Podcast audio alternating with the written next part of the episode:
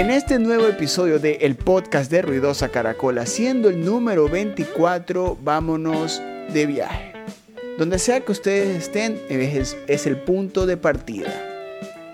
Nos vamos directamente a la región del oriente ecuatoriano. De ahí a la provincia de Pastaza. Y de ahí a Shell. Y de ahí a una casa con un cuarto celeste en la que uno de los productores y músicos que ahorita mueve la escena local independiente se encuentra listo para conversar conmigo.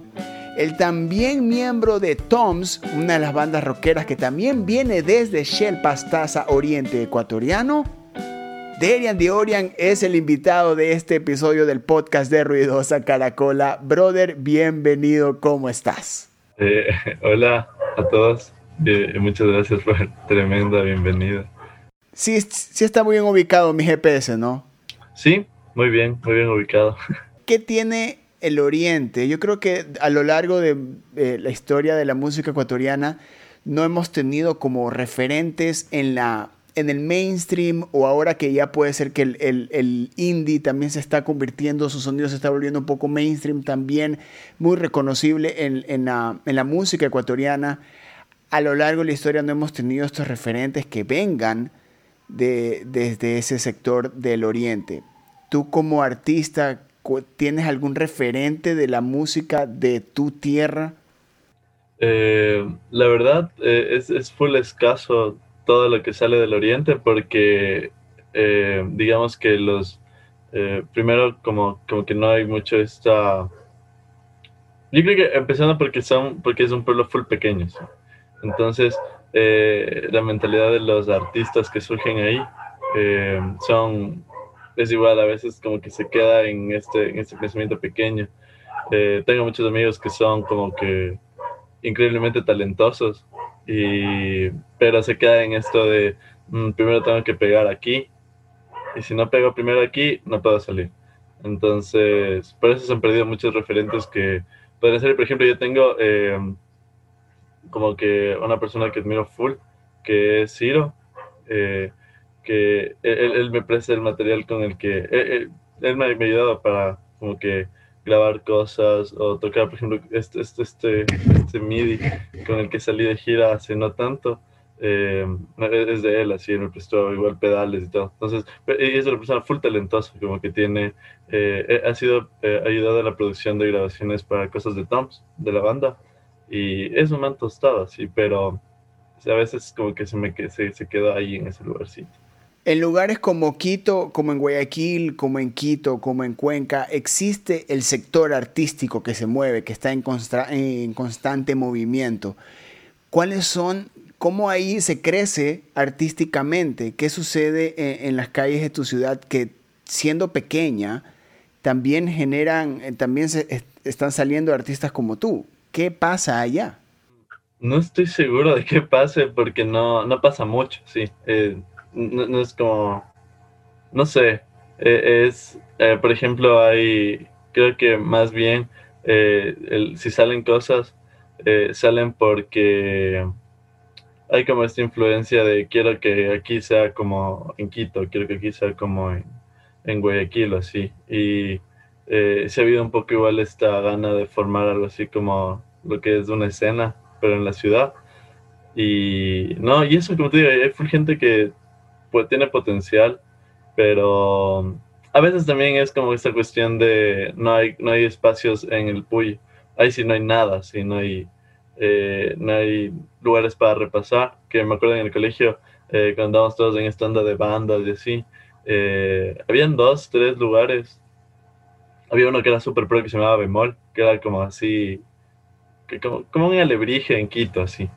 Entonces, e, e, era como que el lugar predilecto para repasar. Ahí, ahí había mucha afluencia de gente tocando, así como que eh, habían bandas, ahí escuchabas de, ah, esta banda de este man, esta de este man, pero después ya solo no, no, no apareció. O sea, eh, no, creo, que no lo logró, no logró salir como que lo suficiente para que sea redituable y cerró. Y al igual que eso cerraron los otros dos que habían y hoy por hoy no hay nada sin lugares para repasar. tú también tienes, eh, ¿cuántos años tienes, Derian? Tú tienes 22 años, 20 años. Ahorita tengo 20, este, eh, este año cumplo 20. Ya, tú tienes 20 años y vienes de la, de la generación que tiene el acceso a la música de manera inmediata, ¿no? La tiene, tiene el Internet, nació con el Internet.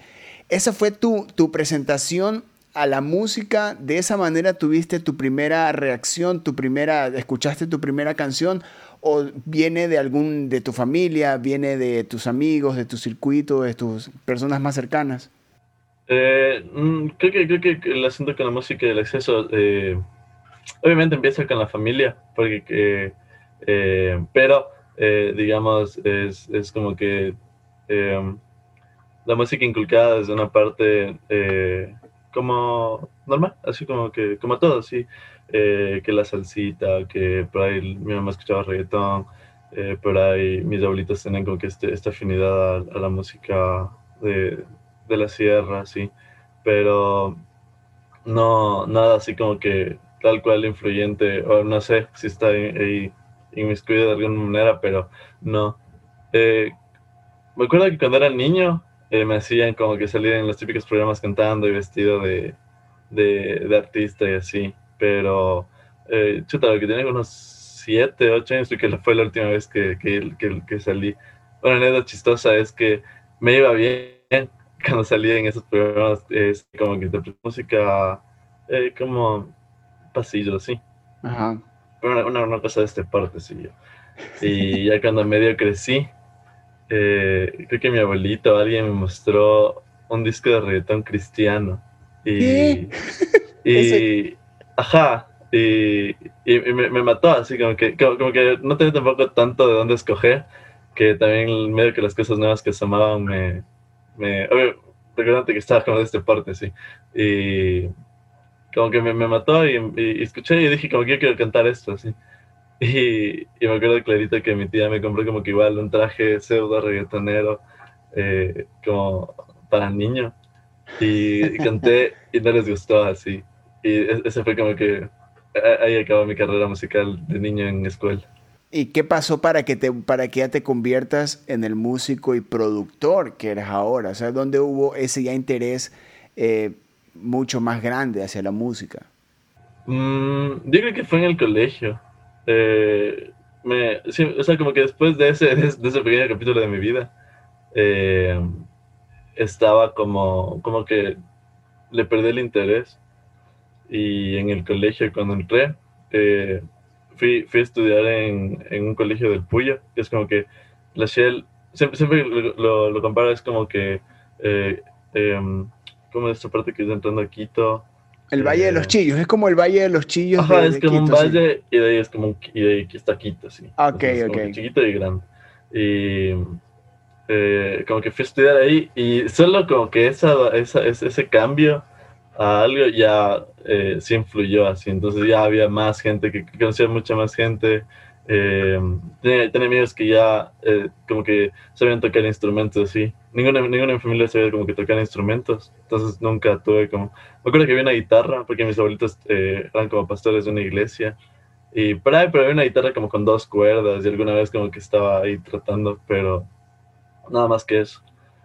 Y eh, como que ahí, en el colegio, empecé como que me entró este, este gusanito de hacer música y como que siempre tuve esto de quiero hacer mi propia música y no quiero como que tocar canciones o covers así. Entonces me acuerdo que en octavo así eh, ya tenía como, como que mis primeras canciones. Eh, igual, como que de, ahí fue de largo ya empecé a hacer bandas. Creo que a lo largo de mi vida y con las mismas personas hemos tenido como unas 5 o 10 bandas. Pero, ajá, pero así en lapsos, como, a veces como que habían oportunidades de tocar y lo hacíamos, y a veces solo era como cosa de hobby, así salir, repasar, eh, joder un rato y ya. Y de ahí viene, ahí viene la experiencia que te lleva a, crear tu sonido, porque no es de que, o sea, muy aparte que naces en la, eh, eres de la generación del, eres centennial, eres la generación que, que tiene el Internet ahí inmediatamente, pero también logras este sonido de que te identifica, de que lo creas pero nace de un lugar donde es muy probable donde el acceso a un estudio de grabación, el acceso a, a un sello discográfico, el acceso a un manager, a un promotor, a una banda, a, a poder salir es, como te estoy escuchando, es muy grande. ¿Qué, qué pasa de que, te, de que tú estás en, en, la Shell?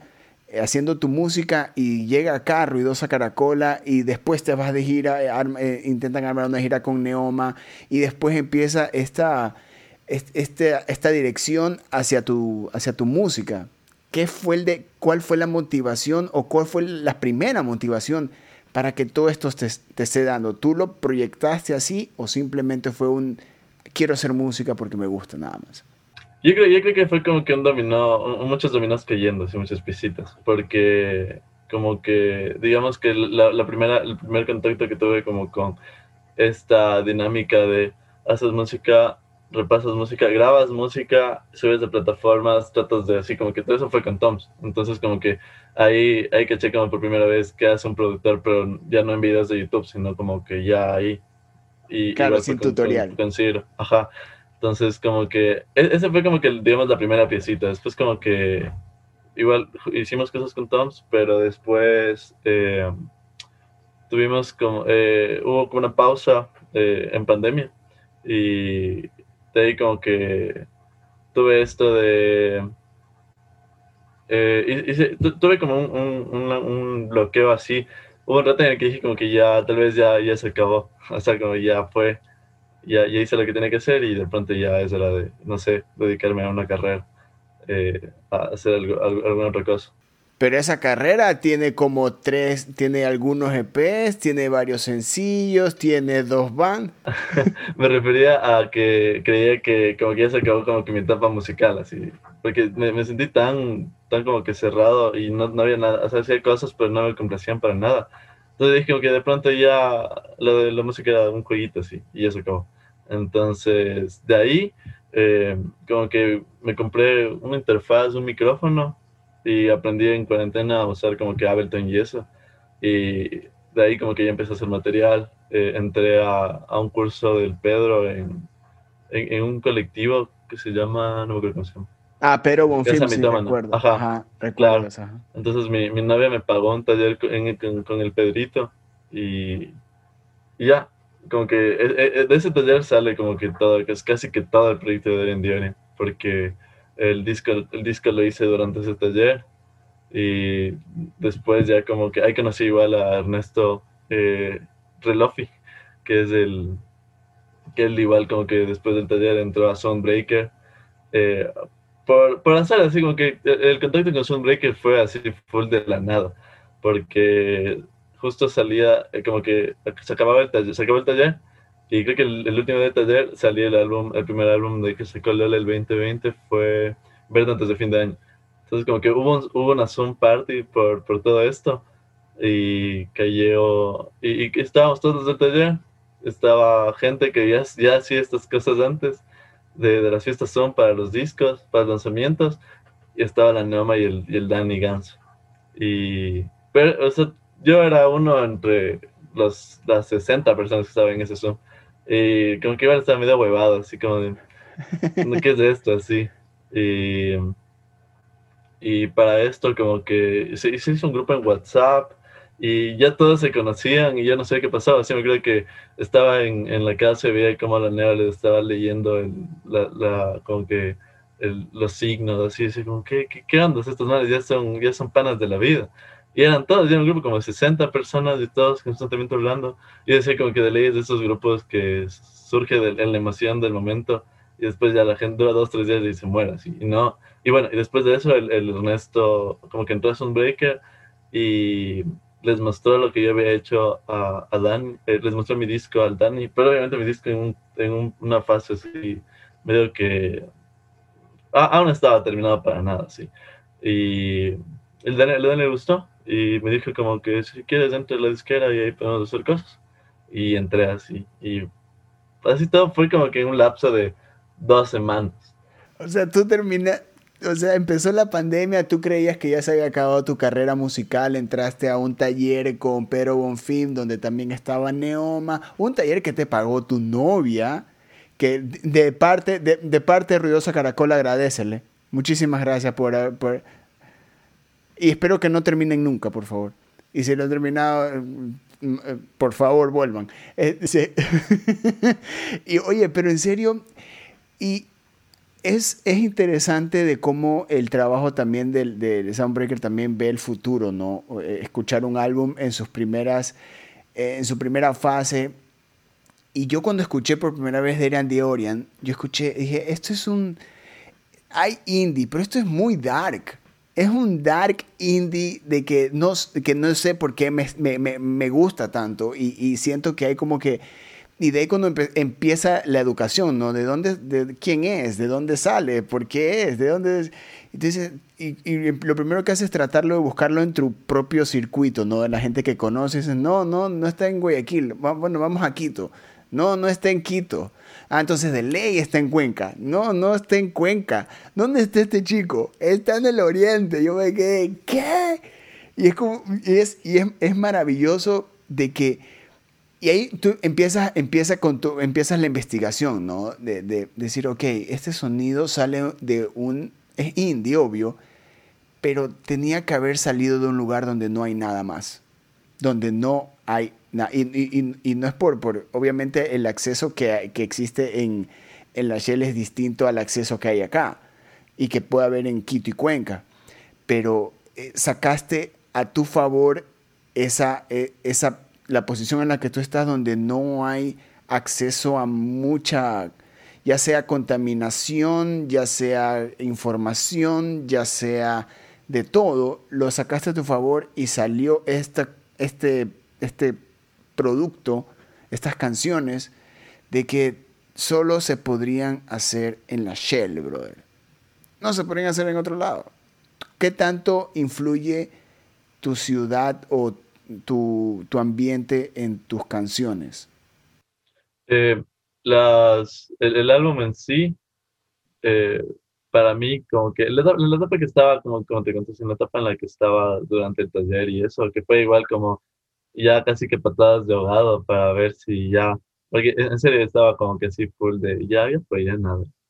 Y, y, fue como que todo, todo, lo que terminó quedándose en, en el álbum eh, fue full crudo, así como que hubo un rato en el que ya, ya acabé y, y encima como que el, el, tiempo del taller eh, nos, nos habíamos encerrado en, en, la casa, eh, eh, había, había, hubo un montón de problemas económicos, familiares, estábamos medio que nacidos y vivíamos en una casita, en un departamento así enanito, eh, me tocó, nos tocó encerrarnos como por un mes entero por, porque a, a alguien le había dado COVID y fue como que densazos, esas, esas dos semanas fueron así intensas as fuck.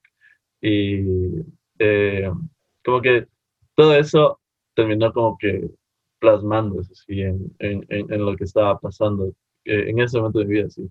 Y siento que fue como igual un, una clase de desfogue, porque eh, sí, sí estaba como que medio jodido todo, y y tal vez si no, si, no tenía como que esa salida, hubiera, no, no sé qué hubiera terminado haciendo, tal vez hubiera hecho como, me hubiera, hecho deportista, alguna cosa así, tal vez.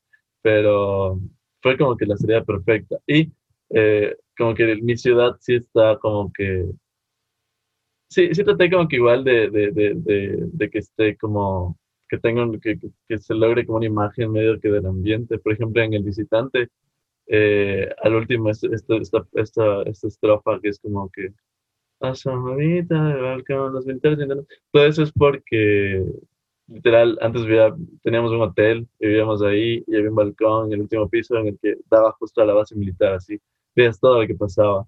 Y, y cosas así, como que sí había, sí trataba de presentar imágenes de, de, lo que había hecho, o sea, de, lo que, de los lugares en los que estaba, y obviamente cómo era mi vida ahí, porque, pucha, la vida en, solo, solo la comparación de la vida en la celda, en la vida del Puyo, es es full, así. Imagínate la vida de la Ciela, la vida de Quito.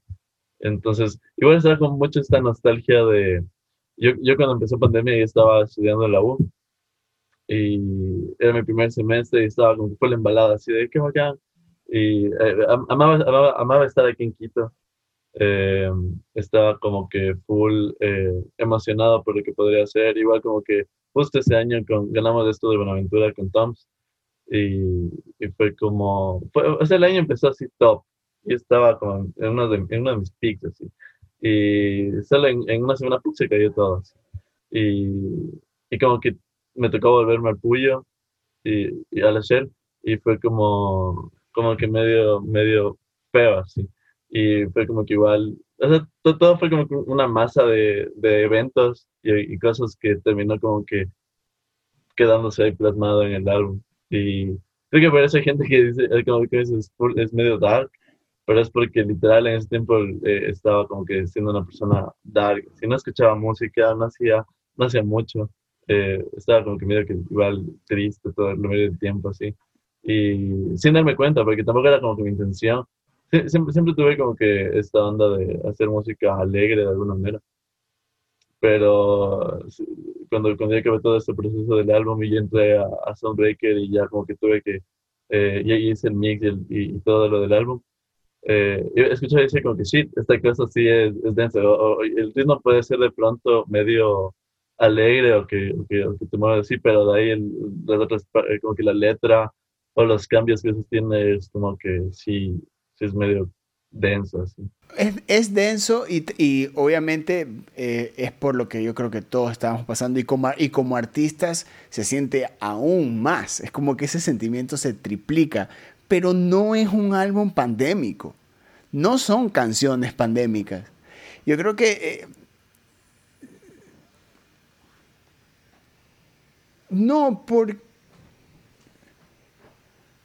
Ya es claro, es como que se lo, se lo hizo en el 2020, es pandémico.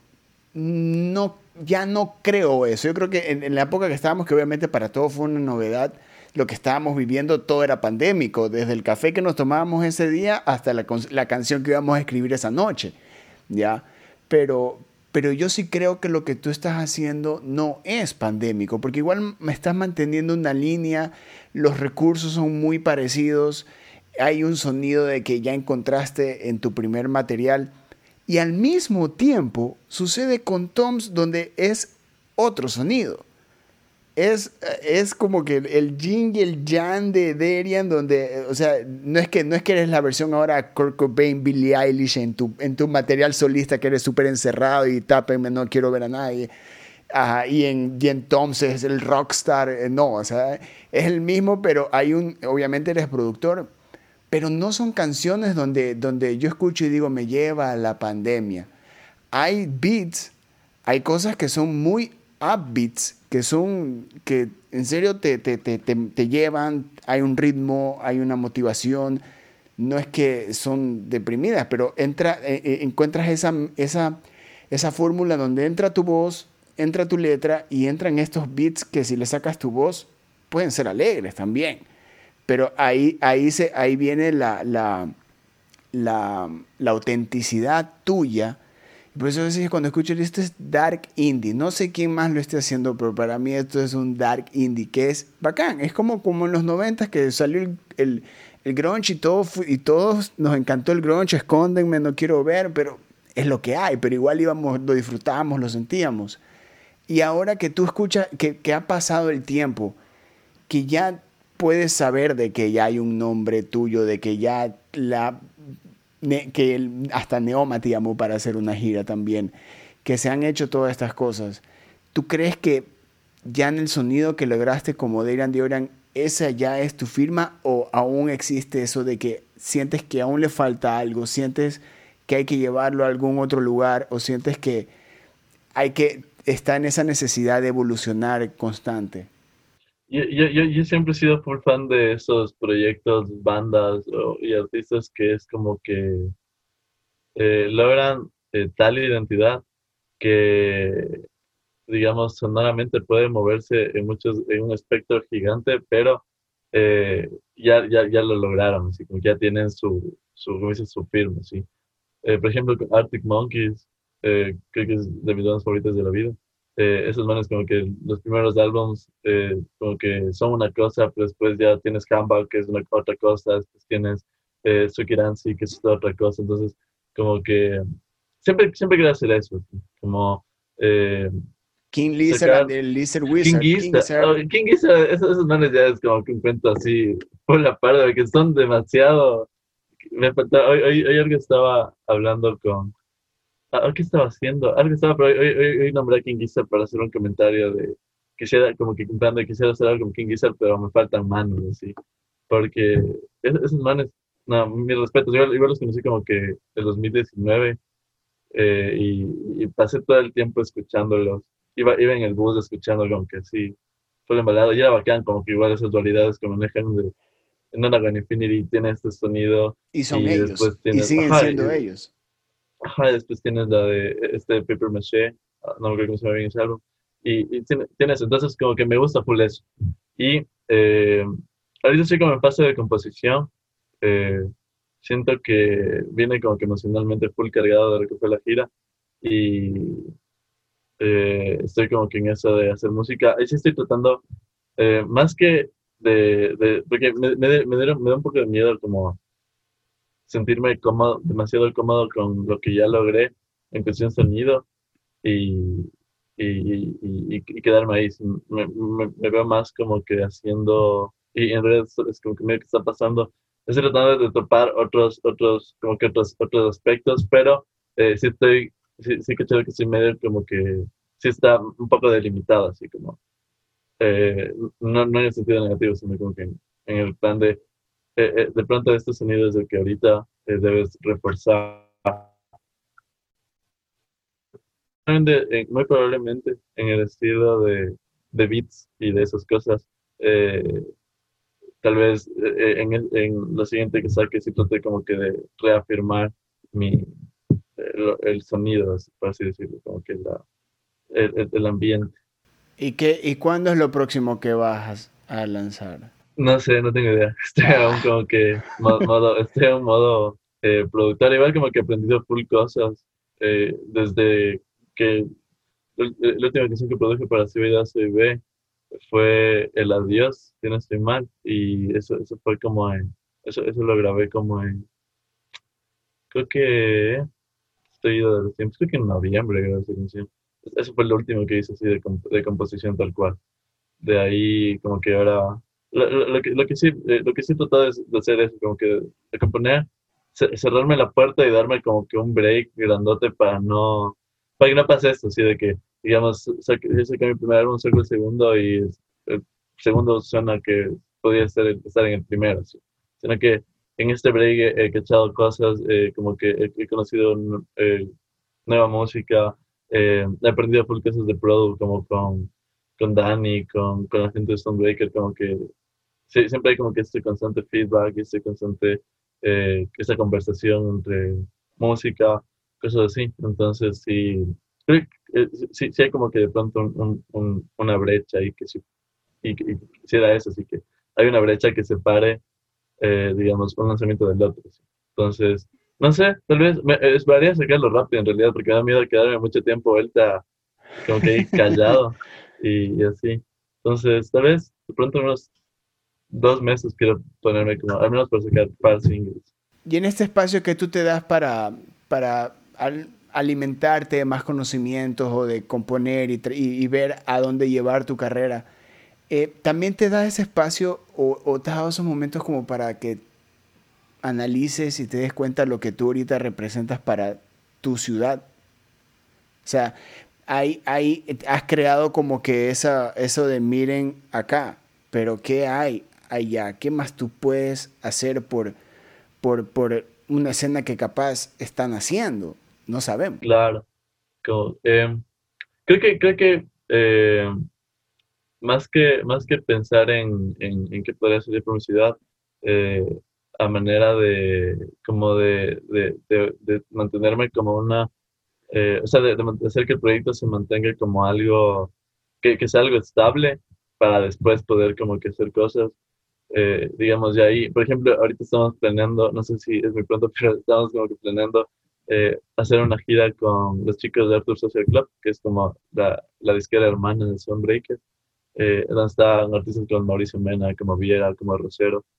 Eh, entonces estamos planeando una girita con ellos y, y obviamente esperando que todo esto que está pasando ahorita se calme un poco y volver de nuevo a... E, esperamos ya no tener que girar como esta última vez, así que estábamos con el COE que nos pisaba los talones y todo el tiempo asustados de loco, mañana nos podemos quedar sin buses, nos podemos quedar sin...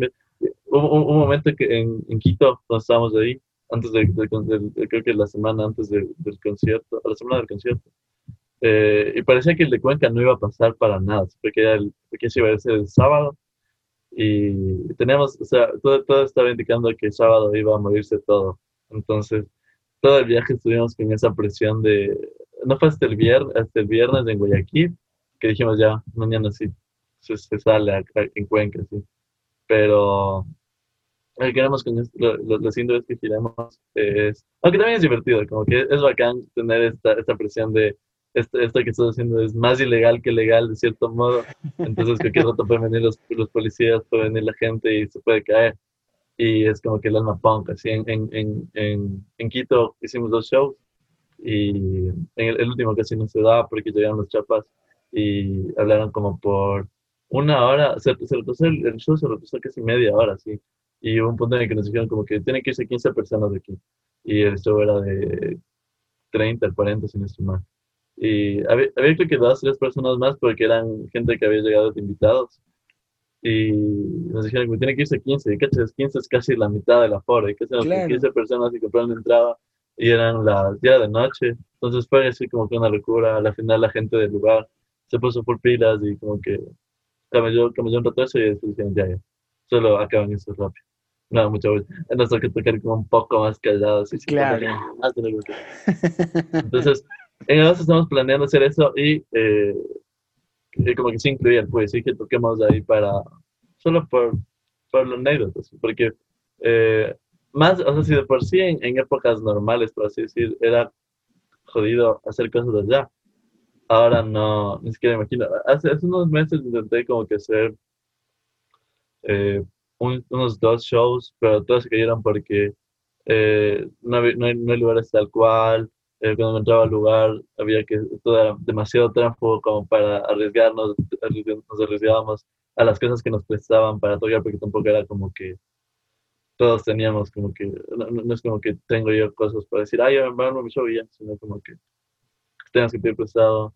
Eh, y así, entonces, eh, como que sí, sí tenemos ese miedo, ese riesgo, porque no, uno nunca sabe qué, qué, qué, pasa con la policía.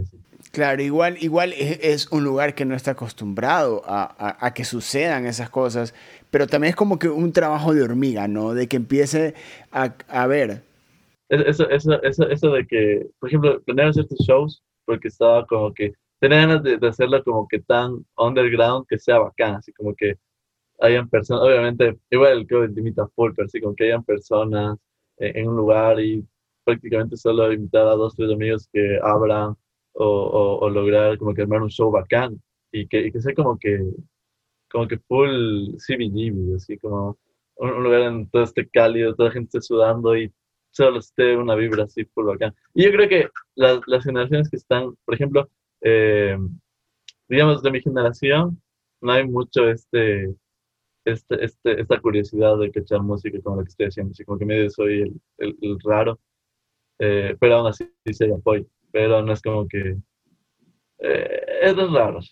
Pero, por ejemplo, las nuevas generaciones, como la, generación que va después de mí y los que siguen, son full más abiertos y son como que full más de, ya tripean las cosas que yo trataba, trataba de hacerles tripear a mis compañeros en el colegio y no, y a veces se salen cosas nuevas y es, es interesante. Entonces, como que ahí hay como que una audiencia potencial. Entonces, eh, por ejemplo, cuando les propuse a los chicos de, para ir al Puyo, les dije, o sea, podemos, eh, yo que estoy construyendo un lugar y llenarlo de, de, esta gente, así que es, ah, por lo bajito es unos 40 personas, que es lo que nos permite la pandemia en sí. Y sé, sé que por curiosidad, porque, porque al igual que yo, igual están como que cansados de que no, no haya mucha atención allá. Yo me acuerdo cuando fue la primera vez de Pound a, al Puyo, fue así increíble, era, era, era así, eh, fueron cuando giró Verano en Coma. Todo, yo estaba alborotadazo, invitado a mis amigos, como que es que vamos, que se van a hacer toditos, y tenía dos que tres amigos que me seguían la onda. pero de ahí no había mucho. Y de chiste en chiste ese lugar se llenó. Y era, era, era un venue que había antes, así, y ya murió. Ahí está, ahí está la, la, la parte en la que tú ya tienes que hacer, y ahorita ya tienes tarea también para, quien quita, este, empezar a hablar de la escena de Puyo. Ya, yo creo que también empezar a abrir este, que, que, eh, que muchos otros sectores del país tengan su escena. Yo creo que tenemos representantes ya de muchas ciudades en, en un país que tiene muchísimas provincias, muchísimos sectores que pueden darle algo más al arte. Yo creo que lo que tú le estás dando al arte también estamos aprendiendo de ti, como tú aprendiste de Neoma, de Pedro, de, de, de muchos artistas que, que son parte de tu generación. Y yo creo que también eh, eso es lo importante de que empiece a darse y aprovechar de que el aforo es limitado para decir, ok, solo es para 30, solo entran 30, brother. Y así no importa. Quieren pollo, pueden ir, solo quieren 30, mejor. Solo 30 y que así empiece a crecer, usar la, la, la, situación eh, al, al, favor de quienes eh, quieran, quieran crecer culturalmente. Antes de, de cerrar este episodio, dame tres artistas para que tú nos recomiendes y podamos tripear. Tres artistas. Eh, ¿Nuevos? ¿O puedo decir? Los que tú quieras, dame tres, porque de aquí te, nos vamos a hacer tarea y empezar a descubrirte más artísticamente y ver qué escuchas. Eh, últimamente estoy escuchando por Talking Heads. Eh, Bien. Ya, ya los conocía, pero no, creo que nunca con atención. Así. Estoy enamorado. Eh, ellos, eh, ¿qué más? Mm, esa pregunta siempre me pone jaque. Eh, recomendaría escuchar a, a El Búho de Minerva. Esos manes tienen full potencial. Me parece Increíble. Es, están volviendo al, al, a la raíz un chance. Y eh, ah, hay este man que se llama El Domo Blanco, que hace canciones con Baby Brad. Es un productor, es, un, es un chico jovencito. Tiene full potencial. Entonces, Belleza. Es, es, es, él también. Él, no sé si él es el mismo, o sea, Domo Blanco es como que él con Baby Brad, o son dos artistas diferentes, pero lo que haga Domo Blanco. Tiene como, creo que tienen un, un single, pero hemos conversado y mandado cosas y es como increíble, así. Entonces, él también.